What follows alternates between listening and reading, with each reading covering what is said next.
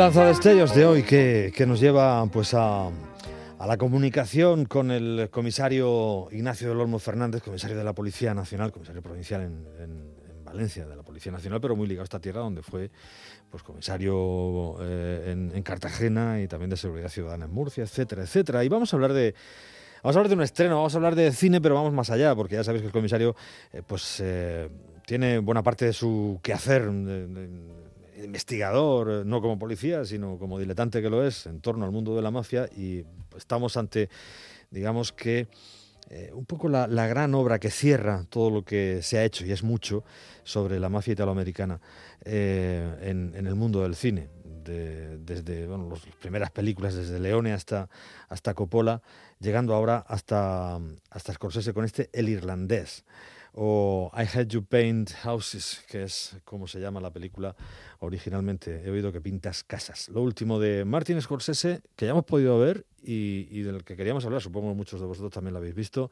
y si no, pues lo recomendamos. Comisario, bienvenido, buenas tardes. Muy buenas tardes. Eh, así a bote pronto, ¿qué te ha parecido? Pues eh, digamos que me, me, ha sorprendido, eh, pero no gratamente. Vaya por Dios, ¿no te ha gustado?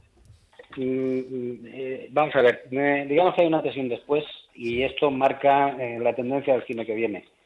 Pero no es eh, lo mejor de Scorsese y desde luego no es lo mejor ni de ni de, de Niro ni de Al Pacino. Bueno, vamos a verlos, vamos a verlos brevísimamente. Frank Sheeran, ¿lo he dicho bien? Sí, correcto. Uh, por contrato, solo podrían despedirte por cargos muy concretos. Muy bien. ¿Has llegado tarde alguna vez?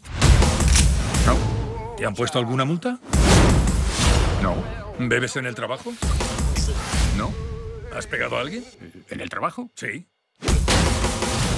No, no creo. Entonces no hay de qué preocuparse. Te presento a mi primo Russell Bufalino. ¿Qué tal? Hola, encantado. Era como el ejército. Cumplías órdenes. Hacías lo que te pedían y te recompensaban. Un amigo mío tiene un problemilla, uno de los de arriba.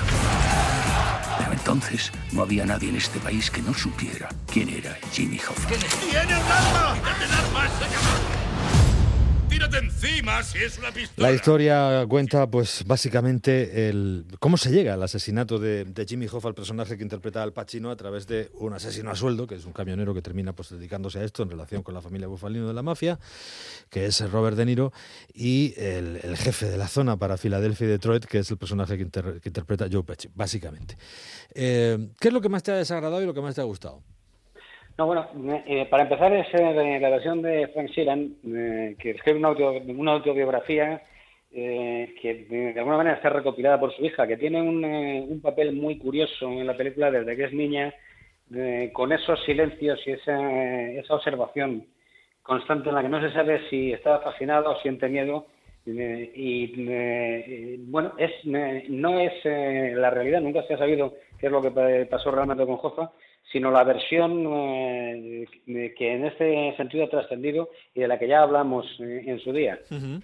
de un, eh, un, personaje que él eh, se autoatribuye ese asesinato, pero, de, pero, muchos más. Hay una escena en la película en la que, en la que se ve cómo ejecuta sumariamente a dos prisioneros de guerra alemanes sí. y, y, y, bueno y muchas más eh, barbaridades. Ese es Scorsese puro, para empezar. Luego tiene cosas eh, realmente apasionantes eh, y me, para empezar, es el cine que viene. Es decir, eh, eh, abuso de, de ordenadores, el ver a, a, Robert De Niro con ojos azules, sí. algo completamente bueno, fuera de, de lo normal, sí. pero sencillamente para, digamos, acercar el físico de Robert De Niro a lo que es el personaje en sí. Pasa también en, en el caso de Al Pacino, que está irreconocible, mm. para intentar que, que tenga el, el, físico de, de Jimmy Hoffa, que era... Um, muy característico y esa es eh, una de las primeras sorpresas. Es decir, eh, la eh, posibilidad de, utilizando el físico actual de una persona, el retroceder hasta sus 20 años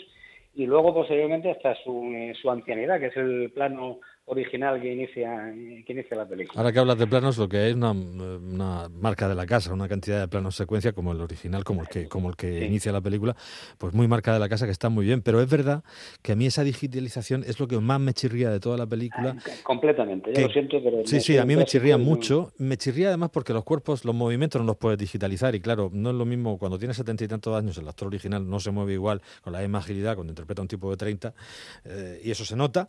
Y, y, lo de, en el caso de Pacino, que fíjate, creo, está, mm, creo que no está mal en esta, en esta interpretación, a mi juicio, a pesar de la desfiguración. Yo creo que salen muy bien parados ahí, tanto Herbie Kitter, que sale muy poco, como Joe Pesci, que es el, que se lleva el gato. Está magnífico. está magnífico.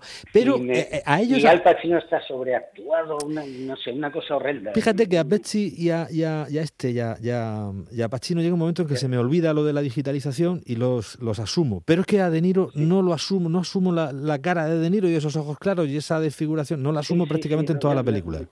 Eh, a mí, eh, sinceramente, creo que lo mejor de Scorsese ya lo hizo en su momento con uno de los nuestros, y bueno, incluso con, con Gangs of New York, y eh, ha contado la epopeya, por utilizar ese término, de, la mafia y de la delincuencia organizada en Estados Unidos, y esto en ese sentido era prescindible. Ahora, lo que sí que es cierto es que yo me he dado cuenta viéndolo de que el, el cine ya no volverá a ser lo que fue. Es otra cosa. Nos puede gustar más o nos puede gustar menos, pero desde luego a, las jóvenes generaciones y a, las, eh, a los nuevos espectadores eh, esto es eh, lo que viene, es lo que van a tener. Ya no volverá, igual que no volverá el cine mudo, igual que no volvieron tantas cosas. Es decir, estamos en la encrucijada de un cambio absolutamente revolucionario, por decirlo así. Mm. Otra cosa es que los que hemos disfrutado de, de lo anterior nos pueda gustar más o nos pueda gustar menos. Bueno, es lo que hay en este momento. Las posibilidades que tienen ahora los creadores, eh, si saben utilizar la tecnología para hacer arte, son extraordinarias. Eso es otra cosa que hay que decir en beneficio de Martin Scorsese, que digamos que ha iniciado un camino, a pesar de que yo tenga mis dudas de que desde el punto de vista artístico sea la mayor contribución. Y, y bueno, básicamente eso es lo que puedo decir. Luego la duración es absolutamente descomunal. Lo cual está muy bien desde el punto de vista de Netflix porque tú mantienes al espectador ahí pegado al sofá de su casa y, no sale, no hace otra cosa que mm. consumir Netflix. y, por lo demás, pues tiene un sentido del drama absolutamente maravilloso. Cuando va a decaer la acción, hace explotar un avión o un coche o le pegan varios tiros en la cabeza a uno, con lo cual la, la, atención del espectador vuelve otra vez a concentrarse y así no pierde, no pierde ritmo. Has hablado de, eh, de, de, esta digitalización. Hay que decir que, por otra parte, eh, sí que está muy bien. Pues el, guion me parece muy bueno, el diseño de producción es soberbio, eh, todo lo demás sí está. Los secundarios están muy bien. La ambientación Perdemos en, perdemos en esa tergiversación de la, de la interpretación un poquito, ¿no? Lo demás es, marca de la casa, insisto, Y, está muy bien. Pero yo no termino de... Han hecho una cosa también con Will Smith, de joven y de mayor, que se enfrenta a sí mismo. En fin, una cosa un poco rara. A mí, a mí esto me, toca un poco... Me, me, desquicia un poquito, pero bueno, en cualquier caso, está ahí, está toda esa herencia que decíamos de, de, de Leone, de Coppola, etcétera. Está... Y está lo que tú has dicho de, en la figura de la de la hija que interpreta a Napaki, ¿no? Y esos, esos silencios. Es, bueno, hay ciertos remordimientos que en muchas otras películas de la mafia pues no se han mostrado en ningún caso, ¿no? Quizá entrocando un poco con el padrino, el ver esos dos mundos, mm, ese plano final del padrino con esa puerta entreabierta, dentro los señores con sus asesinatos, fuera Diane Keaton con cara de póker. Eh, eh, en fin, es, todo eso sí está, ¿no? Pero, pero mm, hasta qué punto, claro, es, es lo que estás viendo, hasta qué punto esa cara de De Niro te, desquicia la, la, vida, ¿no? Eh, por lo menos a mí, es lo, que, lo, que, lo que peor llevé. Yo creo que son personas que están tan entregadas a su pasión que quieren morir con las botas puestas y se, se resisten a renunciar y a, ser retirados. Y, en este caso, yo creo que Scorsese, que eh, se sabe un genio, no quiere ceder el testigo a, eh, los jóvenes eh, creadores y quiere demostrar que todavía está en primera línea. Mm. Pero vuelvo otra vez a repetir, vistas las películas de Scorsese que han sido obras maestras, mm, esta sinceramente creo que no está al mismo nivel.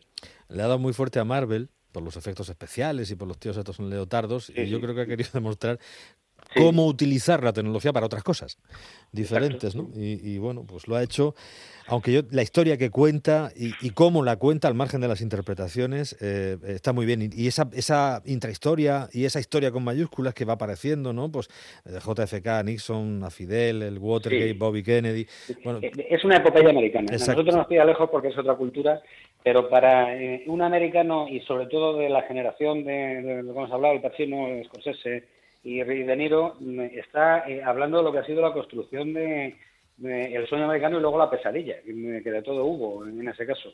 Y, y Sheeran es un poco el hilo conductor y lo utilizan para meterla en todo, en Vaya Cochinos, en el asesinato de Nixon, eh, bueno, en todo, en, en Giancana, en, el Loco Gatti, todo lo que ha sido la historia de la mafia contada desde, pues eso, un émulo que yo creo que la mayoría de las cosas que contó ya cuando era mayor eran eh, mentiras o impostadas o se atribuía cosas en las que no participó, sino que hablaba de oídas o que algún otro le refirió y en ese momento se lo atribuyó él mismo. Pero bueno, nunca lo sabremos. La leyenda siempre dijo que Jofa estaría en un hormigón, en un bloque de hormigón, en el estado de los Yayan creo que, era, pero aquí hay otra tesis diferente que no diremos, así es que, no, porque no haya visto la película, ya está.